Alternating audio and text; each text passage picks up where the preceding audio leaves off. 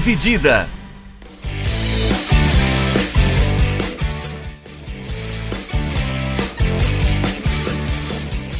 Olá, meus amigos, olá, minhas amigas, sejam bem-vindos e sejam bem-vindas a mais um episódio do podcast Dividida. Eu sou o Guilherme Milani, dividindo a tela aqui comigo, como sempre, Vinícius Bringel. Como é que tá, Bringel? Aí, pessoal? Muito calor, sofrimento. Graças a Deus. Eu estou derretendo. É, não, tipo, a, a, pode ver que eu tô. A bem à vontade. Bem à vontade. Trajado. É. ah, não, pô, eu, tava, eu, tinha esquecido como é que era sentir calor, velho. Umas duas semanas, tipo, molhada, assim, úmido, um frio, não, não é condizente. Se bem que já voltou, começou a chover já aqui nas redondezas do, é. do Fresarim. Deixa eu ver aqui também. É abafado, é, é chuva. É chuva. É... Vamos falar de futebol, né? Essa semana, mais esse episódio que a gente traz essa semana. A gente vai falar um pouquinho de data FIFA. A data FIFA acabou aí na outra. Foi na outra semana? Ah, não, foi na semana, foi na semana passada, né? Que a gente gravou a prévia da final da Sul-Americana. A gente vai falar um pouquinho de data FIFA dessa nesse programa. Vamos dar uma repassada em alguns resultados, quem chega melhor, quem chega pior, nessa que foi a última parada das seleções para chegar na Copa do Mundo. É, antes disso, vamos lá, Bringel. Uh, Independente Del Vale 2, São Paulo 0, final da Copa Sul-Americana. Uhum. É, o lead é seu. O que você achou aí? Vamos lá. Vamos o microfone é seu. Vamos ver o que, que, que, dá para tirar desse jogo, né? Porque, até para quem escutou nossa prévia no, episódio passado, a gente comentou um pouco do que a gente poderia esperar do jogo, assim que esperava que fosse um jogo, de certa forma, um pouco aberto, porque as duas equipes tinham uma proposta de jogo de toque de bola e tal, trabalhar bem a bola, não ser um time tão defensivo, as duas equipes. É, mas o que a gente conseguiu ver ao longo da partida, principalmente no início, o Del teve um início muito bom, controlando bem as ações. Parecia que o São Paulo estava bem nervoso no início, mas eu acho que foi uma, um sinal do que viria a ser o resto da partida é, que em momentos-chave é, o São Paulo falhou muito nos passes para finalização, nas finalizações nas melhores situações. Então, acho que o São Paulo demonstrou estar muito nervoso e também as expulsões no fim também, acho que demonstram isso também. É, mas, a, mas a partida em si, né, é, mostrou um domínio do Del Valle na precisão do, dos lances, né? Eles sabiam muito bem o que fazer, onde atacar, é, os pontos fracos do São Paulo e souberam aproveitar muito bem isso. É, a fraqueza da defesa, não entendi exatamente porque o Rogério foi com, com 4-3-3, porque ele preferiu jogar com os dois zagueiros, é, ao invés de ter mais um zagueiro ali no meio.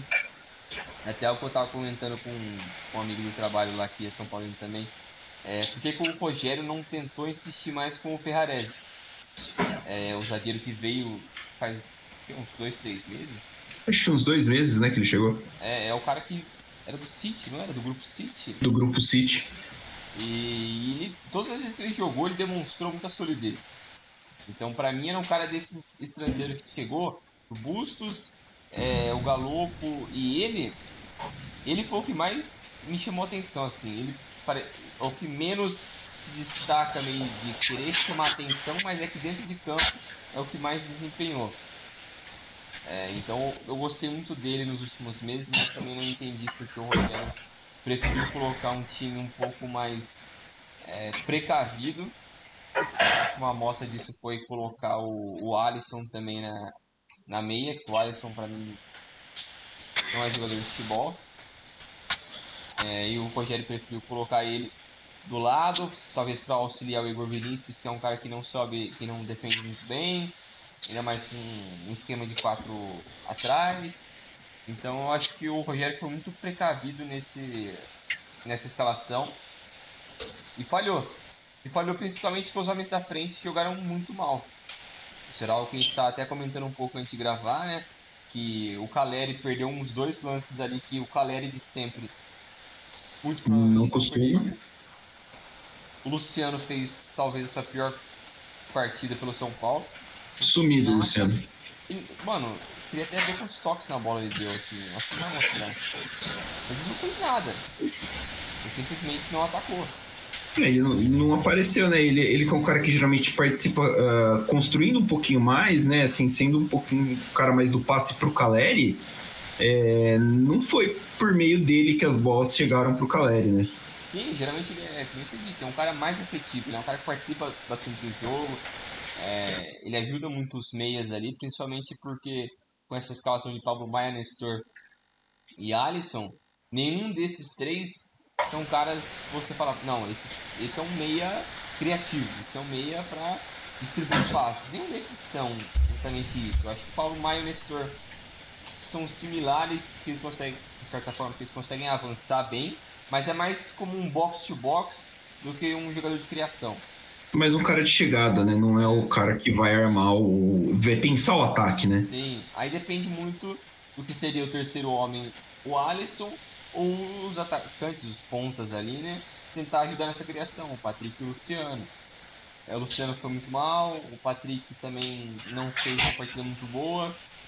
É, eu não, eu achei sinceramente que o Rogério ia começar com o Igor Vinícius, porque ele é um cara que ele colocou em várias partidas, é, mas assim, enfim, é, depois ele foi substituído, né, entrou no lugar do Nestor.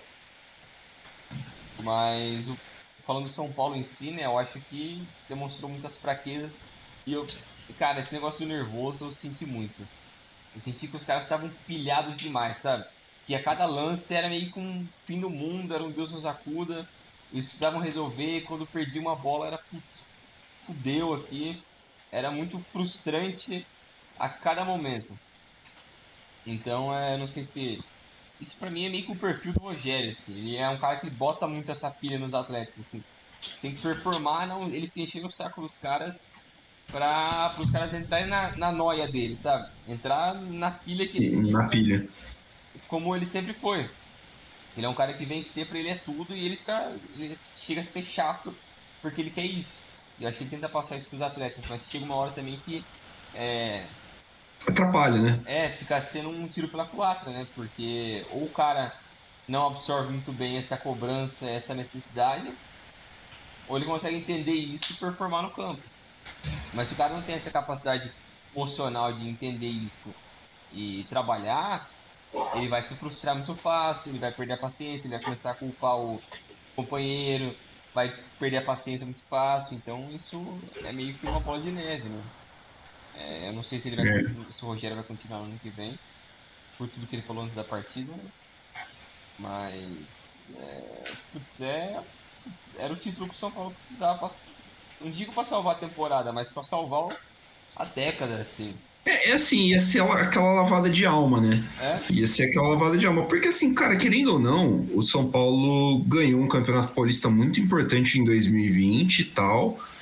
Mas, assim, o, torcedor sente falta.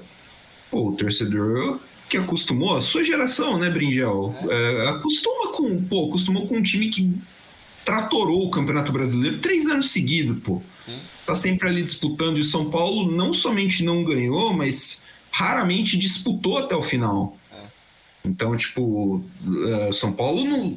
Esse brasileirão não vai chegar disputando título. Quando foi o último título que o São Paulo disputou? Ah, foi 2020, claro. É.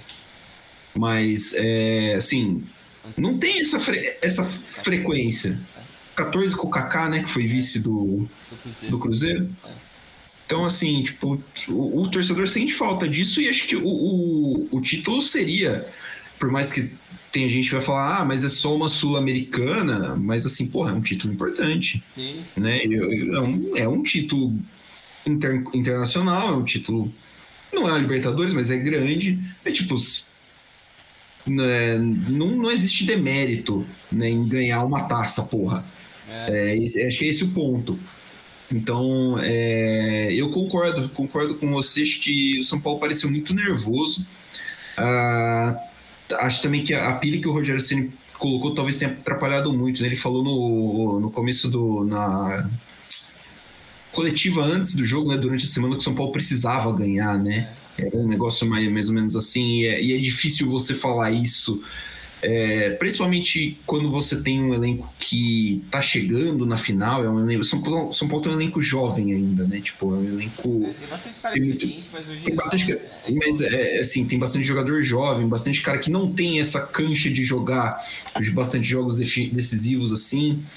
E, puta, é foda, né? Você falar assim, tipo, é pesado você falar isso, né? Tipo, pra galera que às vezes não tá preparada. Então é. E outra também, porque, tipo, tirando Miranda, Rafinha. Que foram reservas, inclusive. Sim, que são caras que já venceram muito ao longo da carreira. Os outros caras experientes nunca foram super vencedores. Caleri, Luciano, Patrick. Não são caras que têm bastante títulos. Então, essa cobrança também pesa em cima deles. Por mais que eles sejam experientes em questão de idade, jogos, mas não são experientes Mesmo... em jogos decisivos. Sim. E isso pesa pra caramba também, né? E eu acho que, tipo, também não pode tratar essa temporada como um lixo. O time chegou em duas finais e em uma semi das três competições de é. que jogou. Pô, é um. É um feito, pô. É bom. É um feito, chegou longe. É. Né? Acho que é um. Hoje. É, perdeu para um time que é melhor que ele no Palmeiras. É, perdeu um time que é melhor que ele no Flamengo na, na Copa Deu jogo pro Flamengo. Deu jogo pro Flamengo. E, e na Copa, e na Sul-Americana perdeu um, um, time que era, se não do mesmo nível, pouca coisa pior. É que a gente tende a desmerecer um time de menor tradição, só que em questão de qualidade de trabalho mesmo, acho que era quase nivelado ali assim. O São Paulo não era infinitamente é. superior. É, eu, é, a gente falou, né? Eu falei, eu acho São Paulo favorito, achei o São Paulo favorito para para disputar essa final, mas assim, o trabalho, o projeto do Del Valle é um projeto muito, muito seguro, é um projeto muito focado. Então é um time que assim é, perde muitas peças. Sim, tem seu valor, ele perde as peças, ele repõe as peças e ele tem um padrão de contratação, um padrão de formação de atletas, um padrão de jogo, um padrão de contratação de staff. Então, assim, é, é um time que oscila muito pouco em relação a isso. É. É, isso mostra dentro de campo. O Del Valle soube explorar muito bem as fraquezas do São Paulo. O Del Valle fez uma partida impecável. É, o, o, me chamou a atenção. A gente destacou alguns jogadores, né? A gente destacou o Schunk, zagueiro, destacou o Lautaro Dias, que fez um gol, o Sornosa, mas o Faravelli jogou bem. Sim. O Faravelli que acho que deu passe para o primeiro gol e fez o segundo. E o São Paulo parecia que não conseguia chegar perto dele. É. Assim, é, é o, Del Valle... São Paulo esquerdo do, Del Valle do, foi o principal embate ali, né? São Paulo perdeu muito isso. Sim. Então, assim, o Del Valle conseguiu, é, na medida do possível, na medida do que é possível um time com o investimento do Del Valle fazer, é, que não é um investimento grande, o Del Valle tem um investimento que não cabe na Série A do Campeonato Brasileiro, financeiro, é, de acordo com o que eles podem fazer, que é se organizar dentro de campo taticamente e pensar em uma estrutura para vencer jogos, fez o que tinha que fazer e deu certo. É, tanto que não à toa é um dos times mais vencedores do, da América do Sul na última década. São duas sul-americanas, já tem uma final de Libertadores, então é, é um projeto muito bem pensado. É, não acho fim do mundo essa derrota para o São Paulo. Acho que o São Paulo podia ter oferecido mais, podia ter agredido mais como fez no começo do segundo tempo, deu uma pressão, parecia que ia achar um gol ali por por por hierarquia mesmo, né? Por, pela pressão parecia que ia achar um gol, mas foi murchando, foi murchando, a pressão foi passando, não entrou a bola e aí de repente tomou o segundo gol. E aí desandou, né? Aí que nem a questão que você falou da, da do nervosismo dos caras pesou muito. A expulsão do Caleri é uma expulsão boba, a expulsão do Diego Costa é uma expulsão boba. É, então é, é, complicado. É complicado um pouquinho dessa parte. O, o, o mental do, do, do, São Paulo não estava não tava 100%. É, parecia que não estava alinhado com o que deveria é. ser, né? É, também, não sei se essa Ficou devendo um pouquinho. É. Que nem, é, que nem a gente falou, tipo, essa cobrança às vezes não, não caiu bem pro elenco. Eu acho que também a expectativa que eles tinham de que a, no estádio ia ter cheio de torcedor do São Paulo também, eu acho que isso influenciou também. Porque que nem a gente estava esperando que ia ser o estádio lotado, 95% São Paulo ali lotado. Estádio vermelho e preto ali.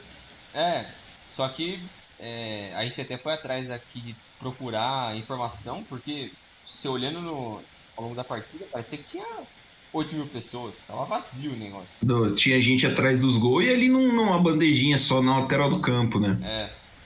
é e a informação que a ESPN passou é de, de, que tinham 24 mil pessoas. Muito provavelmente não tinha tudo isso, mas é a informação que eles passaram.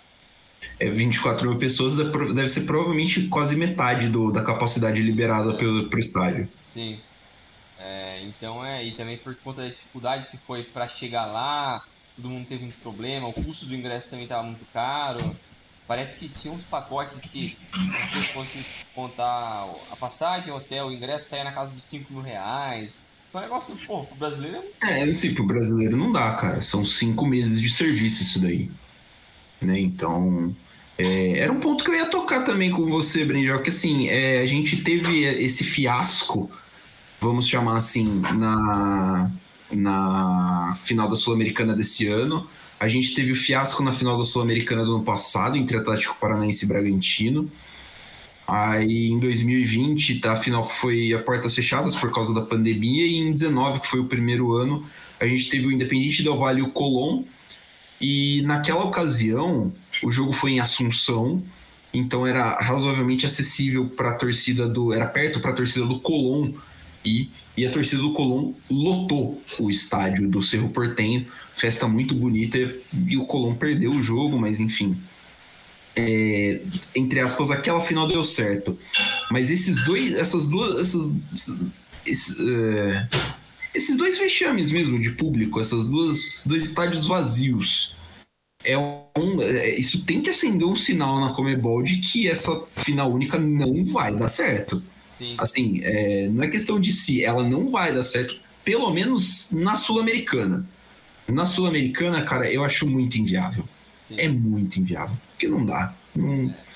É, eu também concordo. Eu acho que, tipo, é o que a gente até tinha falado, acho que antes, né, que é, a crítica que todo mundo fazia para a final única na América do Sul é por conta do tamanho do continente e também a, o poderio financeiro do cidadão comum não é nada comparado com uma Europa da vida. Então, para você Exato. pegar, sei lá, você mora em Portugal, você quer viajar para a Alemanha ver um jogo, você vai pegar um avião ou você vai pegar um trem, você vai pagar no máximo 100 euros. Que se você tentar converter por uns 100 reais aqui, você não faz nada, você, não pega, você pega um busão daqui para São Paulo. Cara, o busão acho que aqui de Americana a São Paulo, a última vez que eu peguei tava 70. É por aí, uns 50, 70, é. Americana São Paulo, velho. Duas horas de busão. E outra, aí tipo, você bota tudo isso na balança, é, é, tudo muito complicado. Você vai pegar uma viagem de tipo 15 horas, cara, você vai perder muito. É, não. Não, você tem que abrir mão de muita coisa. A unidade da América do Sul é problemática.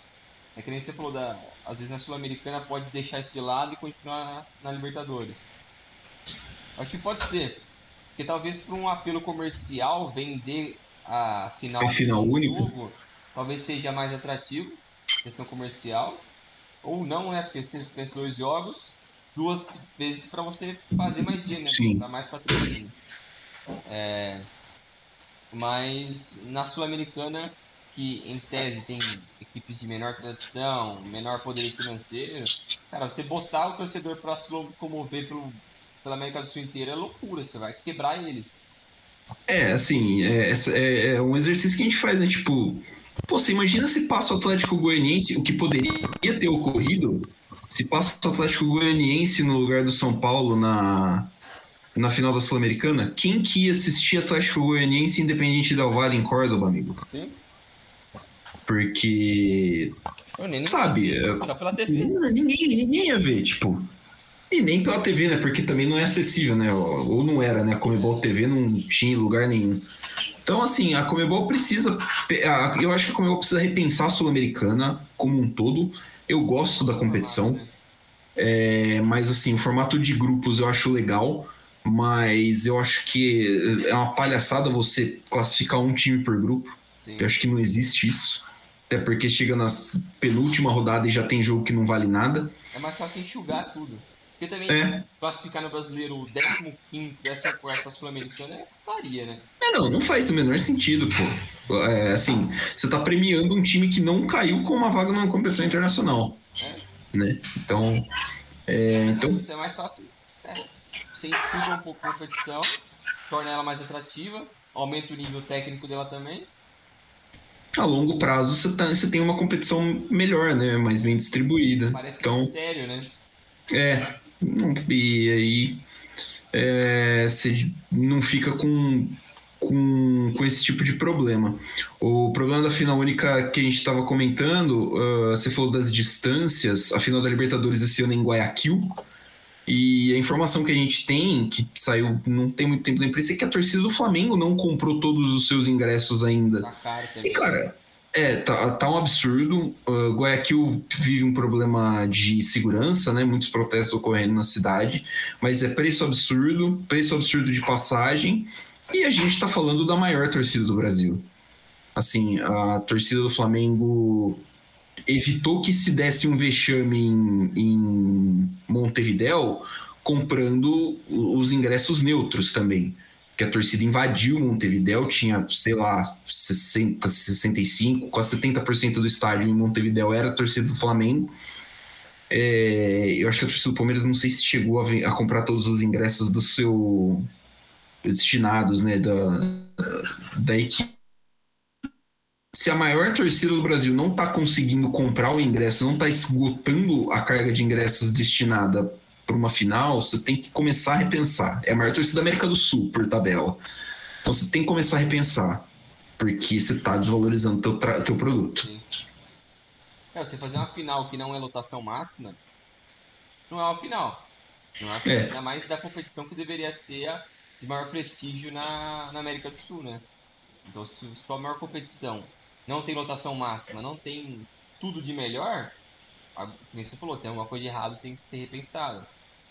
Seja o custo para fazer essas viagens, porque também eu fico pensando quando eles tentam fazer aquele sorteio, não é sorteio, mas tipo listam as os sedes, né? Sedes, é, que podem ser elegíveis para receber a final. Pô, eles colocam uma cidade que é super difícil de ter um acesso não tem lógica. Você tem que colocar as principais cidades de cada país.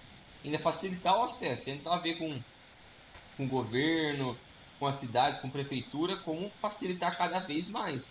É, e, e ver assim, a cidade tem que ter estrutura para receber a galera, né? É, tipo, não é qualquer um. Não é assim, ah, vai botar uma final da Libertadores aqui em Campinas, pô. É, não tem como. Não, não é assim que funciona. Né? Tipo, no caso, no caso da Argentina, no caso de Mendoza, Mendoza é uma cidade grande. Mendoza ou Córdoba? Foi. Córdoba, né?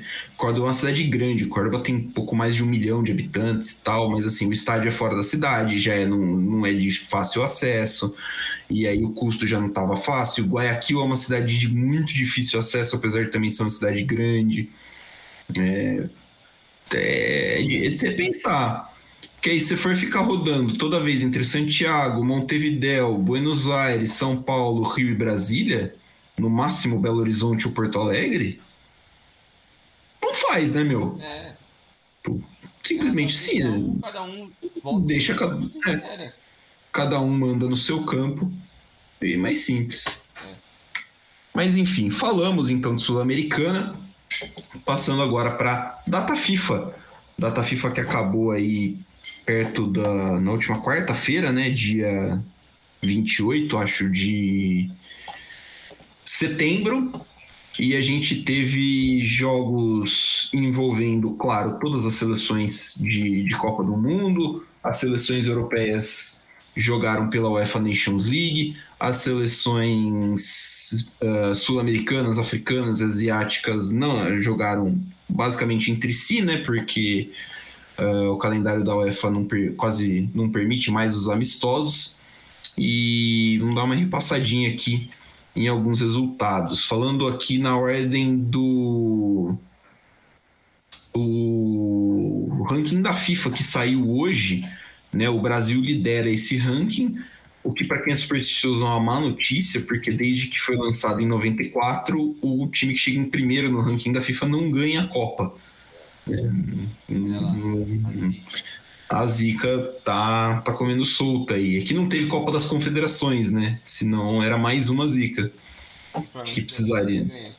É. E aí seria duas zicas meio forte de ser, de ser quebrada. É. O, o, Brasil jogou contra a Gana e contra a Tunísia. Fez 3 a 0 em Gana, fez 5 a 1 na Tunísia, terminou aí então a preparação com duas vitórias convincentes. Os adversários não são lá essas coisas, né? Gana está no grupo H da Copa, pode ser um adversário que o Brasil vai enfrentar na, na, nas oitavas de final. A Tunísia está no grupo da França, Dinamarca e Austrália e vai brigar para fazer ponto. É, então, mas são adversários de Copa do Mundo duas boas vitórias para Seletite, que perdeu pela última vez na final da Copa América, só em 2021, aquele jogo 1x0 para a Argentina, a última derrota do Brasil, e agora o Brasil só joga contra a Sérvia na abertura da, da Copa. Uh, e aí só lá no, na, na última semana de novembro. É, que é, uh, vamos intercalando, Brinjel? Eu falo um, você fala outro? Pode ser. É, a Bélgica, que é a segunda no ranking da FIFA, participou da, da reta final da Nations League, né? Nessa, nesses dois últimos jogos pela Nations League, a Bélgica venceu Gales por 2 a 1 um gol do De Bruyne e outro do Batshuayi. E pelo último jogo da Nations League, eles perderam para a Holanda é, fora de casa. Então a, a Bélgica aqui ficou em segundo no grupo 4 da Nations e não se classificou para o Final Four. A Holanda que acabou passando para o Final Four é, nesse grupo. E Gales também foi rebaixado nesse grupo. E que Gales é bem fraquinho nesse grupo. É, Gales é. também, então era bem concorrido. É, essa última vaga, na verdade, essa vaga foi decidida nessa última partida, né? Entre Bélgica e Holanda. É. Quem vencesse passava. E a Holanda ganhou com o gol do Van Dijk, eu acho. Né? Isso, isso. É, a Argentina fez dois amistosos também, 3 a 0 em Honduras, 3 a 0 na Jamaica. É, adversários mais fracos, né? Adversários bem mais fracos. O Messi fez quatro dos seis gols que a Argentina fez nesses, nesses amistosos. É, Lautaro, o Lautaro Martinez e o Julian Álvares também marcaram gols. A Argentina tem a, atualmente a maior sequência de invicta uh, em ativo do futebol internacional, não perde uma partida desde a semi da Copa América de 2019. Então, desde antes da pandemia, a Argentina não perde um jogo. São 35, uh, 35 pode quebrar o recorde que eu acho que é do da Itália, né? A Itália bateu esse recorde um pouquinho atrás é e a, 37 pode bater na, durante a Copa, né? A Argentina pega os Emirados Árabes num amistoso antes da Copa e depois enfrenta os seus adversários né, na, na Copa do Mundo. Deixa eu só ver a ordem aqui. É, Arábia Saudita, México e Polônia.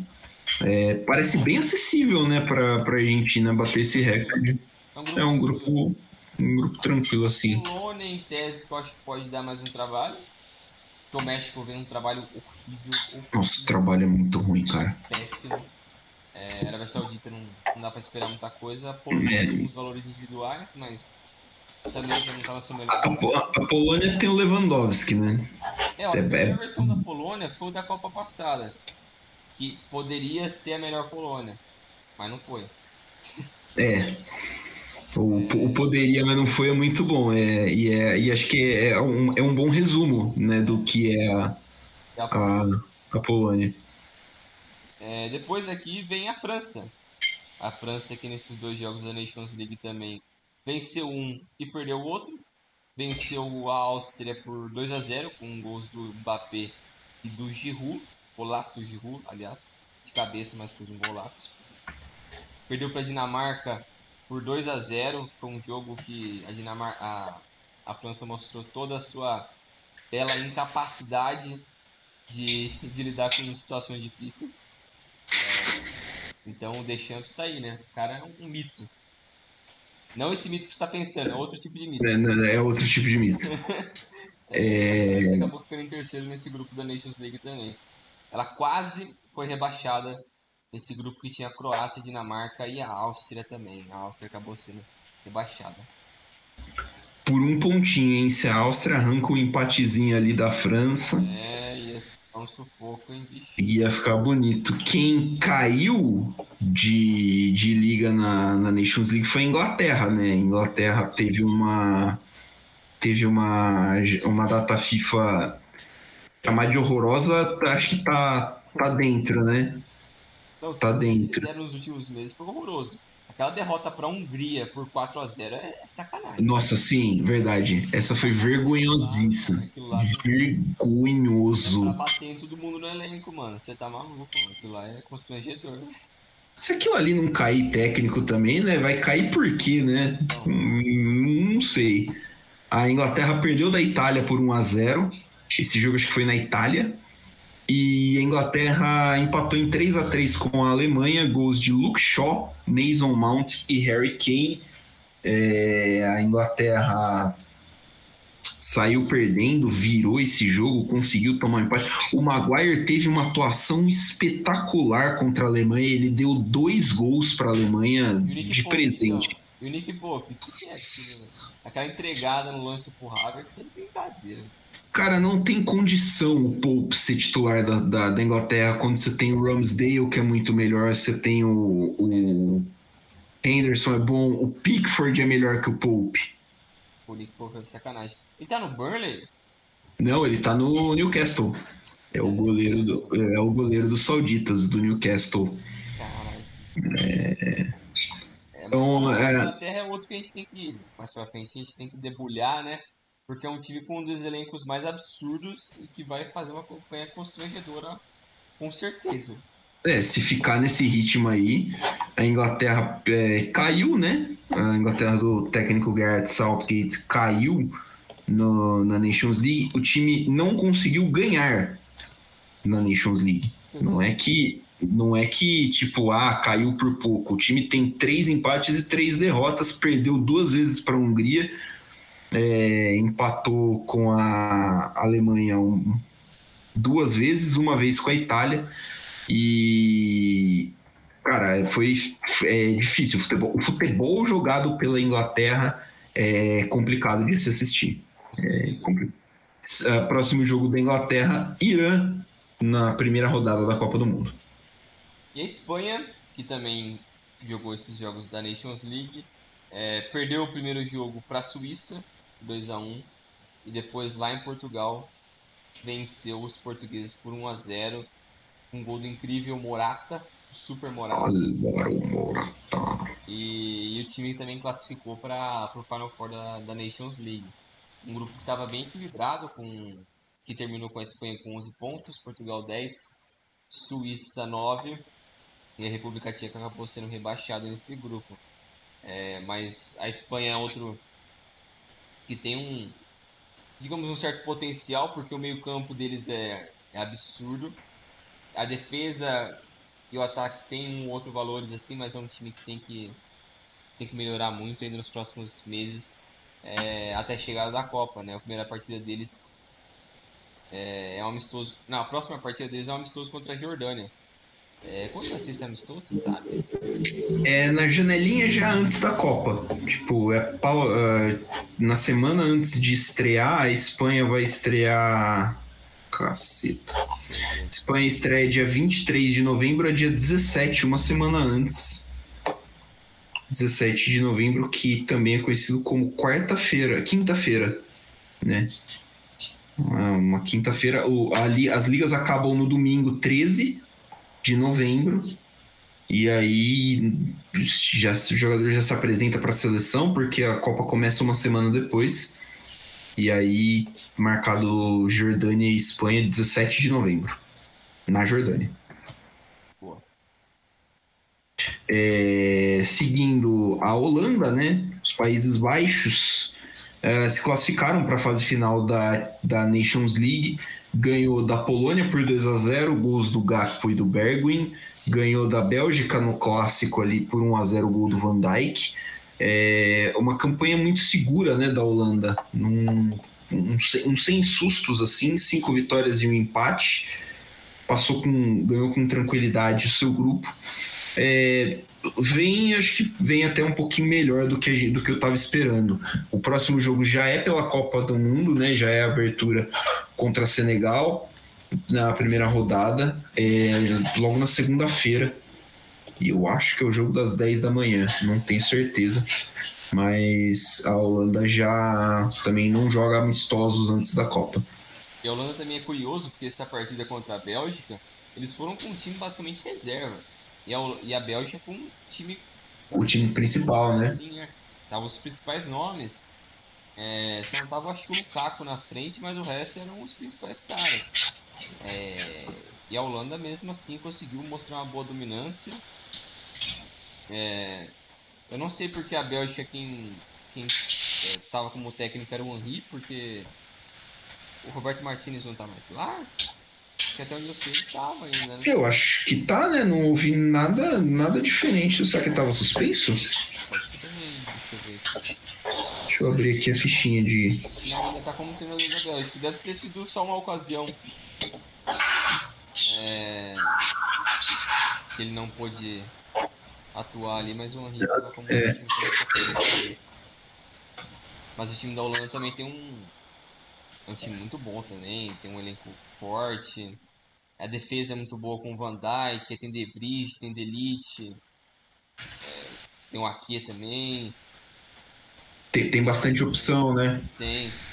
O ataque ficou um pouco um pé atrás, porque eu confiar no Depay, o É. Berwin, eu também é, não sei.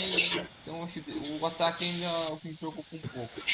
É, mas o time no geral é, tem tudo pra dar um ali. Sim. É, o- é o favorito do grupo, né? É o que deve, deve passar em primeiro do grupo. Sim, tá no grupo A, né? Uhum. É, e agora Portugal. Portugal que nesses incríveis dois jogos fez 4 a 0 na República Tcheca e depois perdeu para a Espanha por 1 a 0 com um gol daquele do Morato que a gente já mencionou aqui. É, e ela ficou de fora da classificação para o Final Four e a próxima partida dela é contra a Nigéria, amistoso também um pouco antes da Copa. Portugal que vem num período péssimo, por mais que venceu a República Tcheca é, por 4 a 0 era o mínimo que se esperava da equipe. É, então é um pouco problemático, porque a gente sabe também da- do potencial que tem esse elenco de Portugal. Já tá bem nítido que tem um desgaste já da torcida com os jogadores, com, os- com o técnico, que é o Fernando Santos, que é um cara que chega a ser constrangedor, que aquele cara pode ser técnico. É, mas Aqui a gente é anti-Fernando Santos, só pra deixar bem claro, assim. Não, não dá, pô. É, não dá, não dá. Ele é um cara que. A gente sabe. Aquela Euro foi um acaso. Foi um acaso Foi. super cagado. Principalmente porque quase todos os jogos de Portugal foram horrorosos. Sim. Sem exceção. Assim, muito jogo ruim. Trabalho mal feito e dependendo basicamente de um milagre de algum jogador fazer uma jogada individual. E na final o Cristiano Ronaldo se machucou, né? Teve o gol do, Éder. do Éder, que também é outro cara que desapareceu. Ah, nunca foi lá essas coisas também, né, o Éder? Ele só acertou aquele chute, né? Foi o chute mais importante da história de Portugal, basicamente. Mas basicamente é isso, O né? cara fez isso, mas é. O Fernando Santos acho que é, andou muito nessa onda do bom, do bom time que Portugal teve nos últimos anos. Surfou nessa onda, né? Mas ele em si não faz um bom trabalho, nunca fez, né? Eu não sei nem como ele chegou a ser cogitado como técnico da seleção portuguesa e depois conseguiu esse trabalho. Porque tem tanto, como a gente falou também antes, né? Tem muitos técnicos portugueses de qualidade Tem, treinando boas equipes no mundo, já tem muito tempo. E nenhum desses caras tem uma chance à frente da seleção. É, e o Fernando Santos ter isso é, é crítico. Ainda mais que eles não decidiram mudar antes da Copa. Pode ser a última Copa do Cristiano Ronaldo, muito provavelmente vai ser. Porque a próxima Ah, deve é ser. 41, eu acho. 41 anos é. Ele falou que quer jogar Euro, né? Ele falou que quer jogar Euro de 24 ainda. É, ele vai estar com 39. Se Porém- ele tá dando piti, tipo, ah, o cara ser titular em todos os jogos. Porém, tem que ver que ele não pode entrar nos Estados Unidos, né? É, tem essa também. Então, é, essa deve ser a última Copa do, do nosso amigo Cristiano Ronaldo. A não ser que as coisas mudem até lá.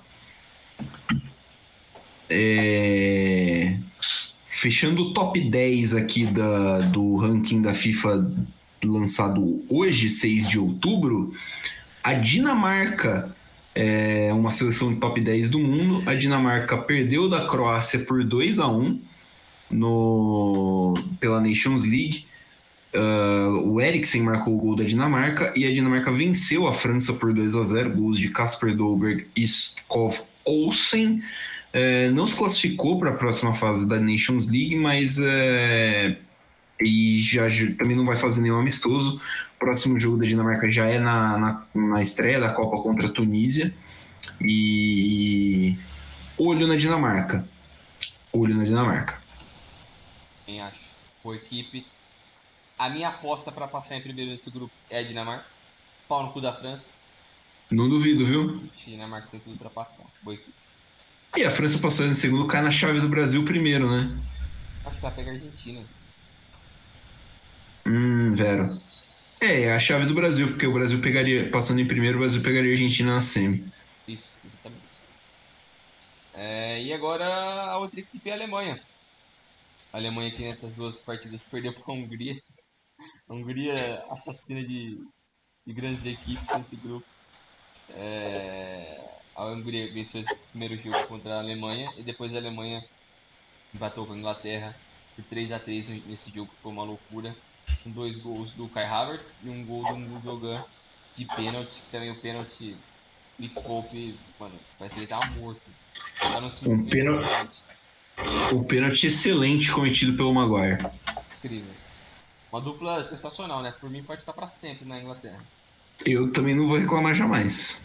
É, e o próximo jogo da, da Alemanha vai ser um amistoso contra o Oman. Pouco antes da Copa também. É... A Alemanha, que é outra equipe que a gente sabe também do talento no, no papel, né? O Hansi Flick, eu acho que ainda não desbloqueou todo o talento que a gente sabe que esse time tem, porque só nessa Nations League empatou três, ganhou uma e perdeu outra. Muito pouco. Muito pouco pro talento que tem. É... Vou até puxar aqui a escalação dessa última partida contra a Inglaterra. Não foi o time 100%, mas é quase todo mundo. O ataque tinha Kai Havertz, Sané, Uziala, Hoffman. Aí o meio com Gundogan e Kimmich. Então era boa parte do time. Então só faltou o Gnabry, o Miller ali, eu acho. É, é. Realmente vão ser os caras que vão entrar no lugar do Musiala e do Hoffman. É, mas o time Possível. É forte, a gente sabe. Eu quero ver também o que, que eles vão fazer com Neuer Ter Stegen, porque na última Copa já foi um debate, né? Se deveria ter sido a Copa do Ter Stegen finalmente tomar a posição ou se era ainda do Neuer. Eu ainda acho que vai ser o Neuer. Eu não acho que eles vão fazer. O, o Ter Stegen nunca vai ter a posição. Eu cheguei a essa conclusão. Assim, é... o capitão da seleção é o Neuer, né? Então acho assim, é, enquanto ele estiver disponível é ele. É, mas tipo, sei lá, é que as últimas duas temporadas do Ter Stegen não foram as melhores, mas antes disso ele tava voando. É, não, é, é, o Ter Stegen chegou para a Copa de 18 muito bem, mas aí, por exemplo, depois da Copa de 18, o Neuer fez uma temporada que é a temporada que o Bayern é campeão da Champions, é uma temporada absurda do Neuer também. Jogou muito. Então, é, é complicado. É, eu acho que o. Sobre a Alemanha, eu acho que o Hansi Flick precisa entender de uma vez por todas o que. A mesma coisa que o técnico do Bayern de Munique, que eu sempre esqueço o nome, que é o ex-Leipzig. O Julian Nagelsmann precisa entender. O meio de campo é Kimmich e Goretzka. Ponto. O resto você vê depois. O meio-campo tem que ser Kimmich Goretzka. É, eu gosto do Gravenbert no Bayern de Munique, é ótimo jogador. O Nagelsmann está inventando ele lá no meio hum, agora, e acho que ele tem espaço para daqui a pouco, mas assim, agora tem que ser Goretzka e Kimmich, porque, cara, eh, são, são dois jogadores que têm características que se completam, apesar de um é, declarações, né? O Kimmich gosta de jogar um pouquinho mais né, com mais liberdade, o Goretzka também gosta de jogar com um pouquinho mais de liberdade, então um deles tem que se sacrificar. Mas assim, é, é uma coisa que é uma questão de você saber regular. E, e a Alemanha sente falta de um 9, né? Sim. Jogou de 9 o Havertz, que não é puramente um atacante, e o atacante, atacante dessa geração é o Werner, que também não é um atacante definidor, né? Então. Werner o auge dele no, no Leipzig foi jogando como um segundo atacante, né? Sim. E o, e o Havertz, ele basicamente consegue de todas as posições do meio para frente, mas ele não é um 9, mas ele também não é um ponta, ele também não é um meia. Mas ele é muito bom também, ele é um meio com coringa, ele consegue fazer tudo. Ele é, a, ele é um regen do Thomas Miller, quase, né? É, é tipo isso. Ele é o cara que consegue fazer muito bem várias coisas. Mas acho que ele finalizando é melhor que o Miller. O Miller é melhor criando. Mas também é, são similares ali, assim. Mas até no Chelsea, o Havertz é, tava jogando com o Tuchel basicamente só de 9. O Lukaku não deu certo. Aí o Havertz ficou de 9 lá e foda-se, mas não era o ideal pra ele também, eu acho. É... É, tem que ver, porque ah, o Gnabry, ah, tem isso, tem aquilo. O Gnabry também não é um 9, o Sané também não é um 9, então é, tô olhando aqui os recém-convocados da Alemanha, tem o Lucas Mecha do Wolfsburg e o ADM do Borussia Dortmund. O ADM tem 20 anos, tem quatro jogos. É, o Mecha tem 23, mas assim, tá tendo uma exposição maior, a, a por exemplo, a Bundesliga agora, né? É, que ele tá no. já tá na segunda temporada consecutiva dele pelo Wolfsburg. É, ficar de olho aí no que, que vai fazer o, o Hansi Flick, aí já a, abrindo mais pro, pro debate, brindel enquanto a gente encaminha para o final, é, porque a Alemanha chega com ponto de interrogação. Sim. A Alemanha é uma das que chega com ponto de interrogação uh, e acho que é a que mais não sei se preocupa, mas é a que mais tipo você percebe que o, o precisa de ajustes assim nesse quesito. A gente falou da Inglaterra, claro, mas a Inglaterra tem muito talento e, e a gente já viu o Southgate fazer a Inglaterra dar certo. A Inglaterra é finalista de Eurocopa. Mas assim, a Alemanha fez uma Eurocopa decepcionante, fez uma Nations League decepcionante então, é... decepcionante também. Na, é, na Copa anterior já decepcionou, mas na Copa anterior ainda tinha o Joaquim Low, né? O, é. o Low foi técnico na Euro? Eu não tô lembrando. Agora você vou... eu também não lembro. Vou verificar, vou verificar. Na Copa ele tava, que foi super caótico. Que, lembrando, até lembrei agora, foi a única é. Major Competition que o Royce jogou, né, pela Alemanha. Foi. Ele conseguiu jogar, né? Ele conseguiu, que senão. E ele também não vai jogar a Copa, né? Machucou de é. Novo.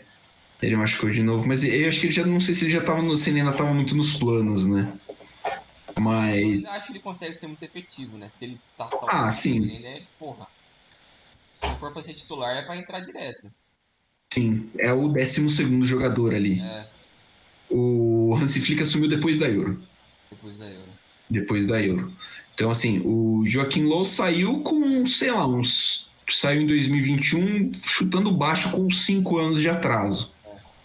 Então, é, a Alemanha precisa que, que o time tenha um desempenho bom, assim, tipo, precisa, porque foi decepcionante na Nations, o time é um time que cria, é um time que não consegue finalizar, mas é um time que às vezes deixa muito espaço atrás, e tem uma geração talentosa, tem muito bom jogador ali, a gente deu, viu as opções do meio, eu tô falando aqui de bancar o Gundogan, mano. Tipo, é, o Guardiola, o, o, o Guardiola morre abraçado com o Gundogan.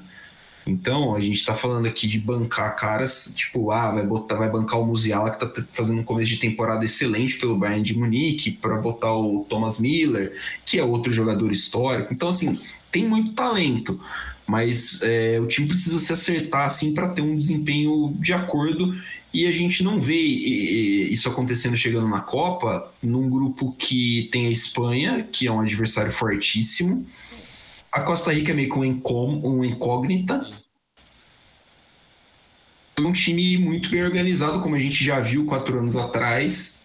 Então acho que não vai ser, não tem um adversário, não vai ser um adversário fácil.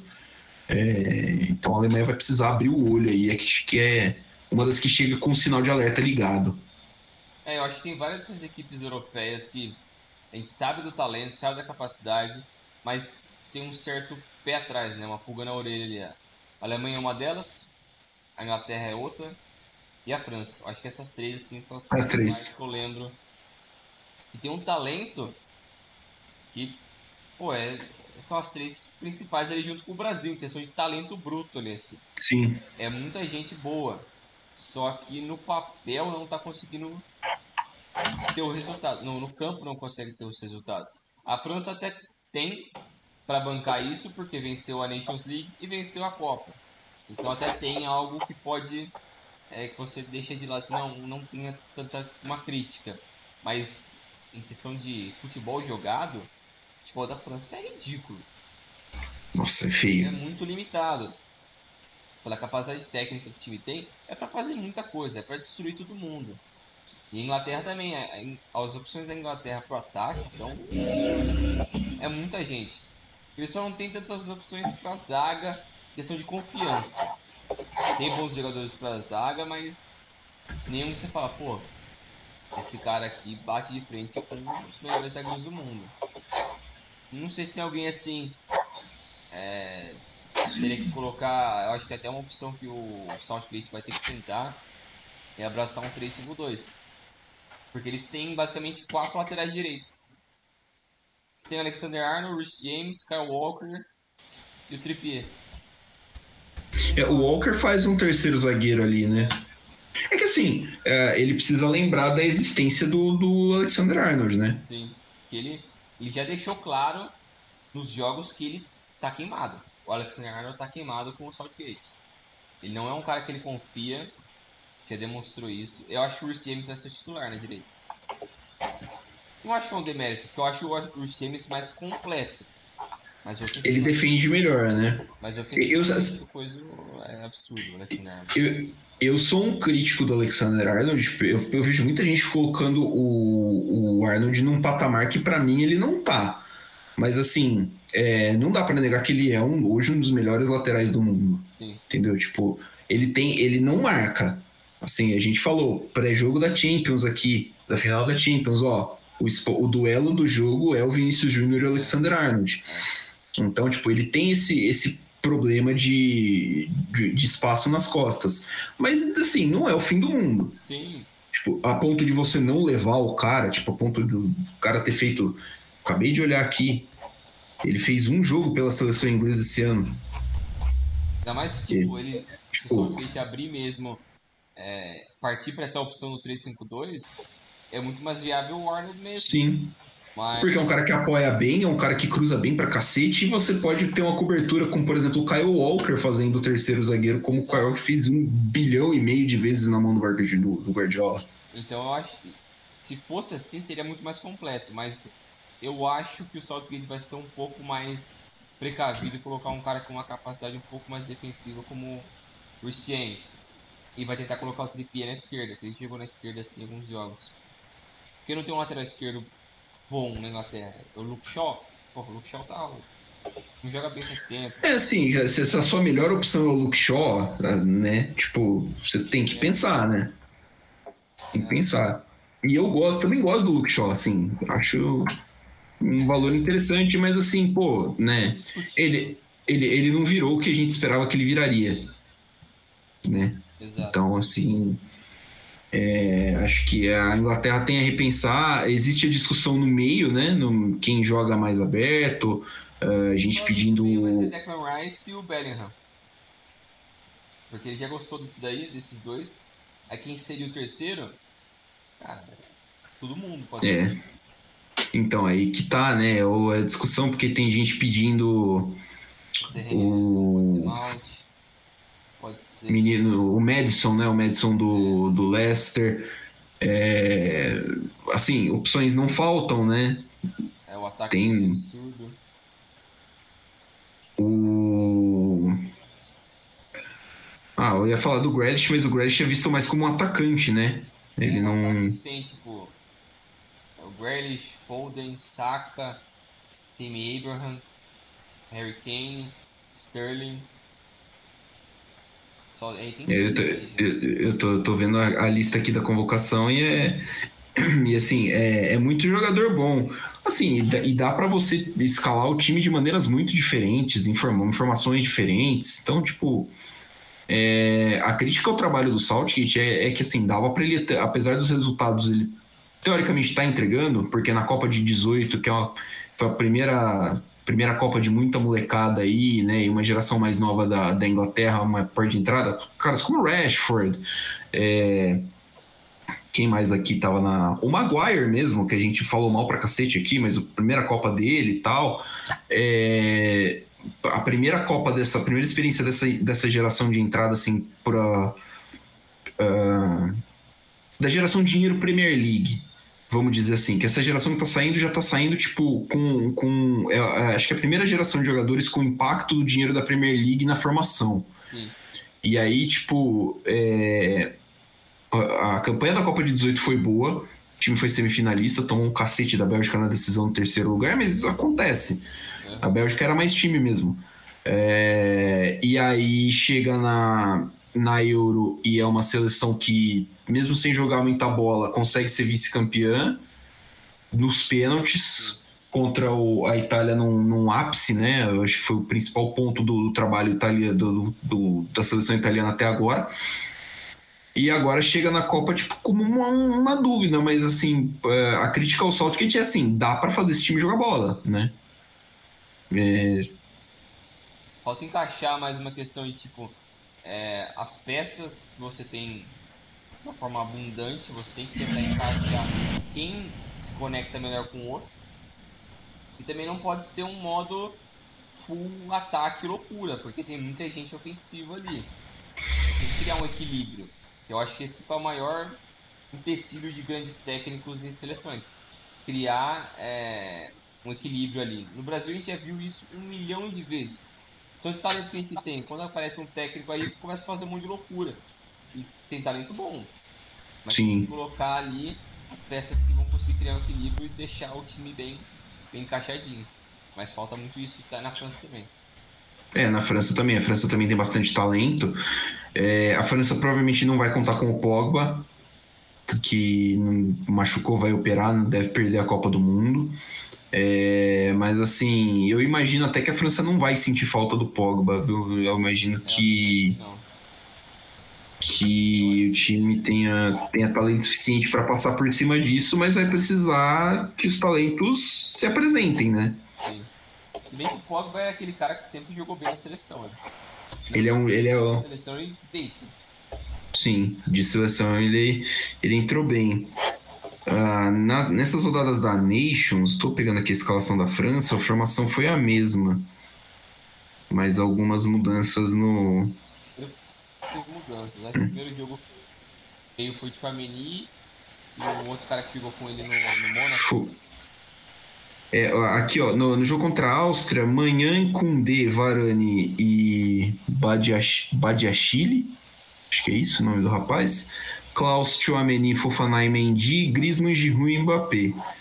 E aqui no, no jogo contra a Dinamarca, jogou o Salibá e o Pamecano do lado do Badiachile, é, jogou o Pavar na ala direita, ah, com, e o Camavinga do lado do do Chouameni, então Camavinga, Chouameni, Pavar e Mendy, Griezmann, Giroud e Mbappé. É, o Giroud aqui vai rodar, né? Porque o titular é o Benzema. Mas de resto, é, puta, a, a França, eu não sei o que, que os caras botam na água lá, porque é muito zagueiro bom, cara. Sim, O que a Inglaterra não tem de zagueiro bom, a França tem uns três sobrando. sim. É, é que eu não tô com a, a lista aqui, mas tem uns seis caras muito bons. Tem Varane, Pamecano, Fofaná. É, Aqui, ó, tá, os, botar o Pavar e o Hernandes, que conseguem fazer também, né? os dois Hernandes, né, que não foram nem convocados nessa, nessa janela, inclusive. Eu acho que o Theo tá machucado. O do Milan, é. É, Ah, Não, melhor. aqui, a, a convocação do. A convocação do, dos zagueiros é Pavar, dos defensores é Pavar, Salibá, do Arsenal, Varane, do United, o Koundé, do Barcelona, Uh, o Pamecano do Bayern, o Jonathan Klaus do Marseille, o Benoit Badiachil do Mônaco, é, o Ferland Mendy do Real Madrid e Adrien Truffet do Rennes.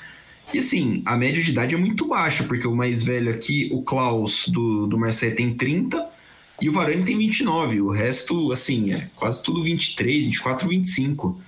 O Koundé tem 23, o Saliba 21, o Pavard tem 26. E aí você pensa que tem ainda o Kimpembe de fora, tem 27, o Konatê tem 23, ficou de fora. É, os irmãos Hernandes 25, 26. Uh, assim, é, tem muito talento no, no, setor defensivo francês, então é, falta só, acho que falta o encaixe de fazer o meio campo jogar bola, é. né? Camavinga, o Camavinga e o Chamini. Chouameni, é, para mim, devem ser dupla titular da França, principalmente porque eles já vão ter o entrosamento do Real Madrid. Então, se você tiver um cara a mais ali do meio para acompanhar e fazer a, a, o extra ali que eles não vão dar conta, que possivelmente também vai ser o Griezmann atrás de, do, do Mbappé e do, Benze, do Benzema. É, do Benzema. O Giroud é a reserva, mas ele... o Gil. Mas o Kanté é outro que eu, eu fico pensando, pô, cadê o é. Kanté? Mas o Kanté não. Você não vê ele jogar mesmo? Pô, tem mais de ano. Ele vive machucado. Sim. Inchadaço. É, ele é outro que não sei se vai pra Copa. Sem a situação dele no Chelsea agora. É, mas eu sei que faz muito tempo que eu não vejo partida dele. O Chelsea até meio que abandonou colocar ele porque não dava. Tava um papo ele é... de inovação com ele, mas não tava indo pra frente. Deixa eu ver aqui as últimas partidas dele. E assim, o, o meio da França também é outro lugar onde tem muito talento. Tem o Incucu, foi convocado, o Veretuto, que é um volante que teve poucas, poucas oportunidades, mas é bom jogador também. Então, assim, é, opção não falta. Vai ser uma França que eu acho que imagina um pouquinho mais diferente do que a gente imaginava da Copa de 18. É. Acho que talvez por isso o Deschamps esteja tenha tendo um pouquinho mais de trabalho na hora de encaixar o time. Mas ainda assim, um time muito bom. O grande favorito para mim ali do, do lado de Brasil e Argentina. É, eu também. Também coloco esses três aí. É isso aí. É... O Kanté tá machucado mesmo, né? Ele não tá. É, ele jogou três jogos essa temporada. É, dois é. Pela, pela Premier League e um pela seleção. É, vai ser. Acho, que você falou, acho que vai ser difícil mesmo ele pintar, né? É, eu até busquei aqui a temporada passada, ele teve vários jogos lesionados, vários. Ele jogou total temporada passada 40 jogos. O que é um número alto ainda.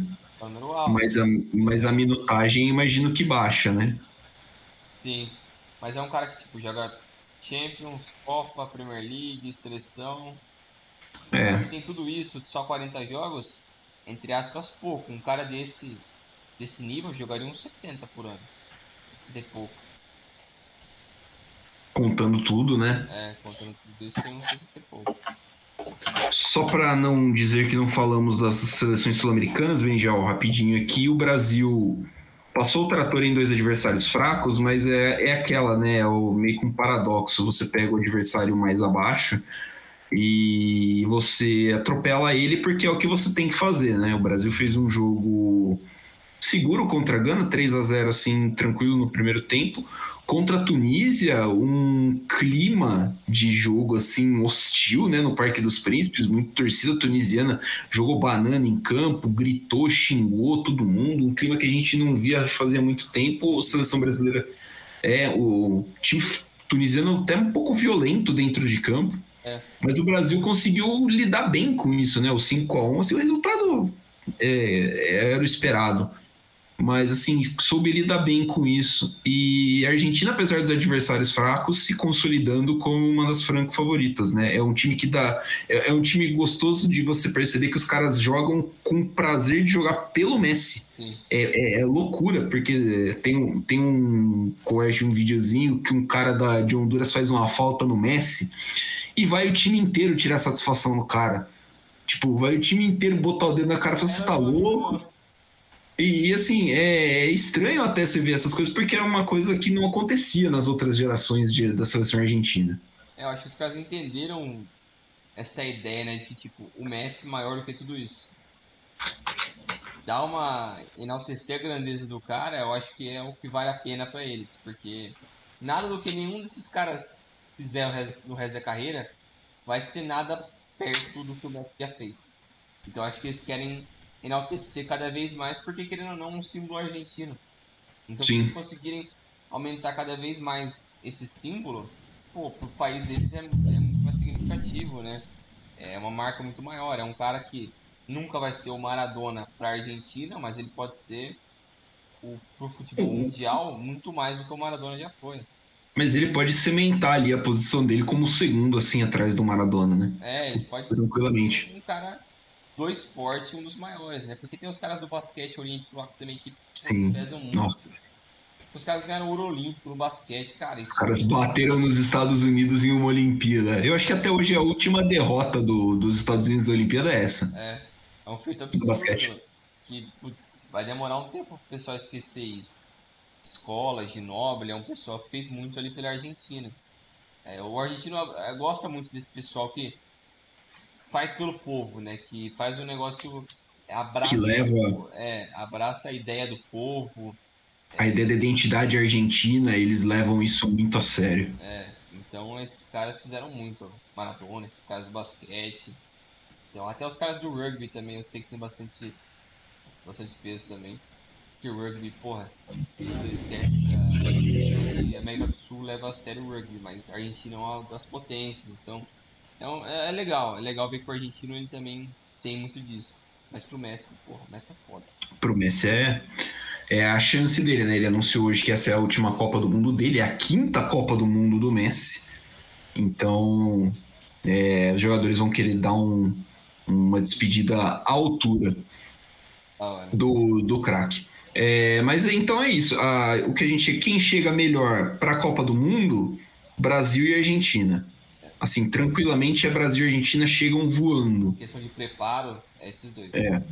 Que chega assim, cara, você olha e fala, esses times são os mais prontos para jogar e ganhar. As seleções europeias, por terem brigado muito entre si, assim, jogado muito entre si, e por óbvio tem uma oscilação maior quando você conhece mais o seu adversário, elas chegam em, em uma fase mais dúbia né? Caso de França, caso de Inglaterra, de novo Alemanha.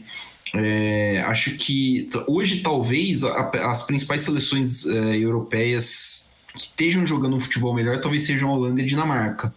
Né? A, Bélgica, a Bélgica é uma geração um pouquinho mais envelhecida, é uma candidata também a chegar mais longe, mas acho que ainda depende um pouquinho demais do, do desempenho da, dessa geração mais antiga. É, e do Lukaku.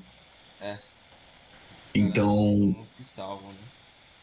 Então acho que é, é claro que para a Copa vai mudar muita coisa. A gente vai ver convocação, é capaz a gente ainda ver gente perdendo Copa do Mundo por conta de lesão. Mas hoje, hoje Brasil e Argentina estão ali é, tranquilamente como os principais favoritos e um pelotão europeu correndo atrás. Das seleções africanas, acho que a principal Talvez seja a seleção do, de Senegal, Sim. que tem um, um, time forte, um desempenho muito bom, é atual campeã africana. E das seleções asiáticas, cara, não sei, eu honestamente não consigo esperar muita coisa. Do, do Japão, não consigo esperar da Austrália, imagino uma seleção fraca. É... Talvez a Coreia só... seja o menos pior. É. World Class, que é o som, mas não dá para esperar que ele vai carregar o time por toda a campanha. Ele vai talvez ajudar um jogo ou outro. Ainda mais porque tá num grupo muito difícil, né? É, Coreia tá num grupo com, Uru, com Uruguai, Portugal e Gana, e Gana. Então, assim, o, o Irã, o Irã tem feito campanhas uh, boas na Copa do Mundo de acordo com o tamanho do Irã, né? O Irã ganhou um jogo de Copa do Mundo em 2018, ganhou de Marrocos é um time muito sólido defensivamente, é um time que deve dar um. É, pegando uma Inglaterra meio inoperante, é. não, deve dar um trabalhinho, um Gales, assim, Estados Unidos que chega como incógnita também. Porque os Estados Unidos conseguiu pegar aqui os resultados dos Estados Unidos, os últimos amistosos de preparação, terrível. Perdeu do Japão por 2 a 0 e empatou em 0 a 0 com a Arábia Saudita. Então. Se eles não acordar, eles vão passar vergonha na Copa da, ca... da casa deles. De casa, vão. Eles vão fazer um vexame bizarro. Vão. É, a US Soccer ali tem um trabalho muito, muito importante para se fazer, de, de, que não é só para essa Copa, né? Para a próxima também, que nem você falou. Muito bem observado. É, mas acho que é isso aí. Abrangemos tudo. É, tá cedo ainda, a gente vai fazer. A gente tem a ideia de fazer alguma coisinha para a Copa do Mundo, um, uma cobertura é, legal. Vamos, vamos contando as novidades aí no decorrer da semana. A gente falta pouco, né? Falta pouco mais de 40 dias, pouco menos, acho que de 40 dias já para a Copa do Mundo. Então, fiquem ligados nas nossas redes sociais e também no nosso podcast. Valeu, Brinjal. Valeu, valeu, pessoal. Até a próxima. Valeu, galera. Valeu, Bringel. Até a próxima. Sigam nas nossas redes sociais. Arroba Dividida Podcast.